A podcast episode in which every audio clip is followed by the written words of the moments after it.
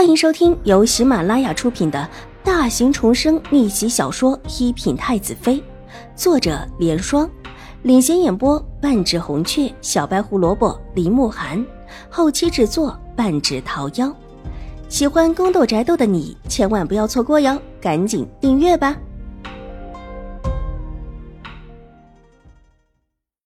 第一百五十七集。周嬷嬷想喊也喊不住，脸上不由得露出恼意，伸手一指已经走了的婆子的背影，很有几分兴师问罪的意思。二小姐这是打算去叫个什么样的大夫来呀？给夫人看病的大夫，她知道吗？夫人不就是切菜弄破了手吗？难道就算是看这样的小伤，还得找往日看病的大夫，夫人才放心？玉洁不解的眨了眨眼睛，诧异的问道。一句话让周嬷嬷的脸气得通红，但偏偏又什么也说不出来。她不能说这是她和狄夫人两个人商议好的事情，故意把带着血迹的汤送到了将军这。将军一看必然会问起，自己就可以解释夫人方才熬汤的时候伤了手，所以才会不小心把将军的汤给弄脏了。那接下来将军必然会跟自己说去请个大夫来。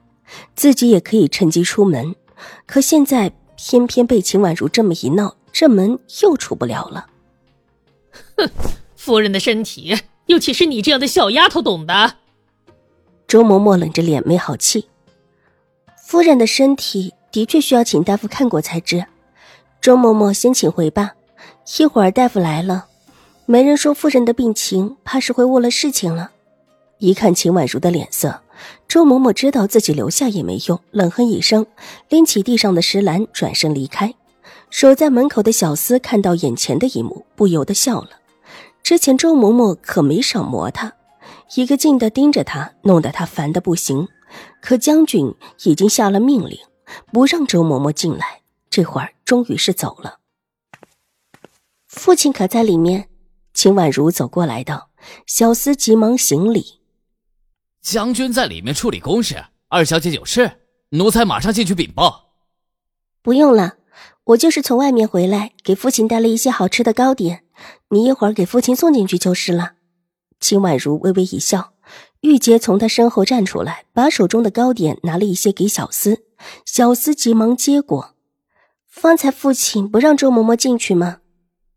将军有吩咐，不许狄夫人院子里的人有事没事来打扰。就算真的有什么事，也让他们去找水夫人。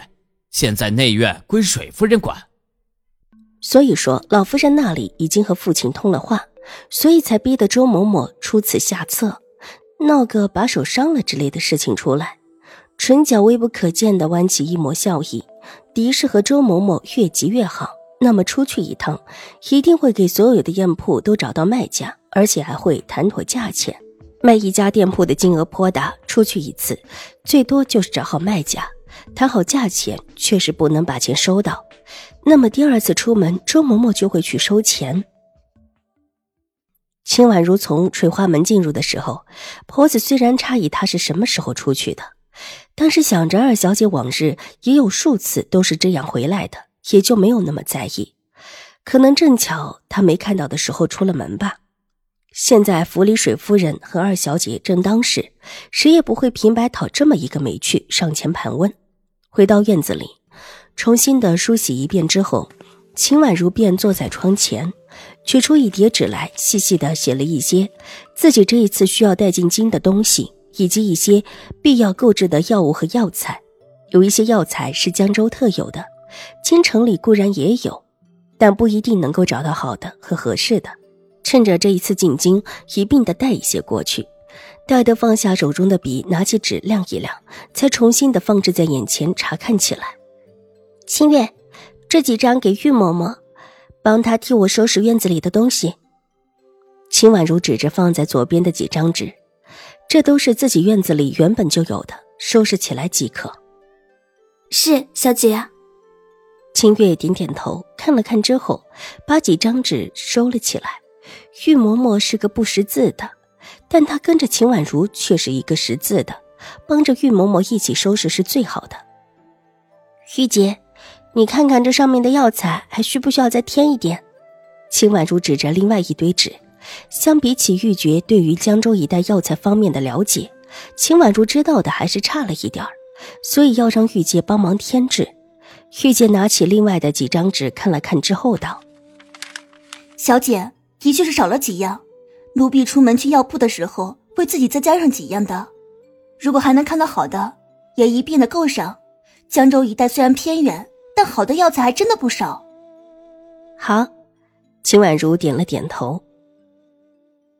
接下来的几天都还算如意，特别是得知了周嬷嬷出门一趟，效率极高的把狄氏手里的八家铺子全给卖掉之后，狄氏那边居然也没有再闹出什么幺蛾子来，仿佛也在安安分分的进京似的。董大娘母女被秦婉如接进了府。她也对老夫人直言要进京开店，虽然老夫人觉得秦婉如这么小开店可能不太行，但水若兰是站在秦婉如这边的，劝了老夫人几句之后，老夫人也就放开了，想着如果秦婉如自己不行，让水若兰帮衬一些就是，总是自家也是需要在京城盘几家铺子，到时候帮着秦婉如照看一下就是。看到董大娘母女进了府，秦婉如的心也放了下来。上一世，董大娘母女的盘扣和绣边在京城里可是得到许多人的推崇，价钱更是一升再升，连宫里的娘娘们都喜欢用上董大娘母女做的盘扣和绣边，也因此使得那家原本不怎么起眼的成衣坊成了京中最大的成衣坊，许多高定制贡品都是从那家成衣坊流出的，而后董大娘更是得了太后娘娘的青睐。不过，董大娘上一世最后的结果并不好。她背后的东家，用她跛了脚的女儿要挟她，让她不得不在进宫的时候，替人传递了一些不该传递的。最后母女俩双双丧命。秦婉如并不知道上一世董大娘母女背后是谁在当推手，她那时候已经进宫替秀女们描绘画像去了。只是从别人口中得知，太后娘娘最为器重的董大娘卷入了一件大事里，最后查来查去也没有查出个究竟，而董大娘母女最后就被推了出来。而最让她觉得奇怪的是，董大娘在宫里见到她的时候似乎很激动，想跟自己说什么，但每每要说的时候都碰巧有人。于是，到董大娘母女死之时。秦婉如和董大娘没有一个私下说话的机会。本集播讲完毕，下集更精彩，千万不要错过哟。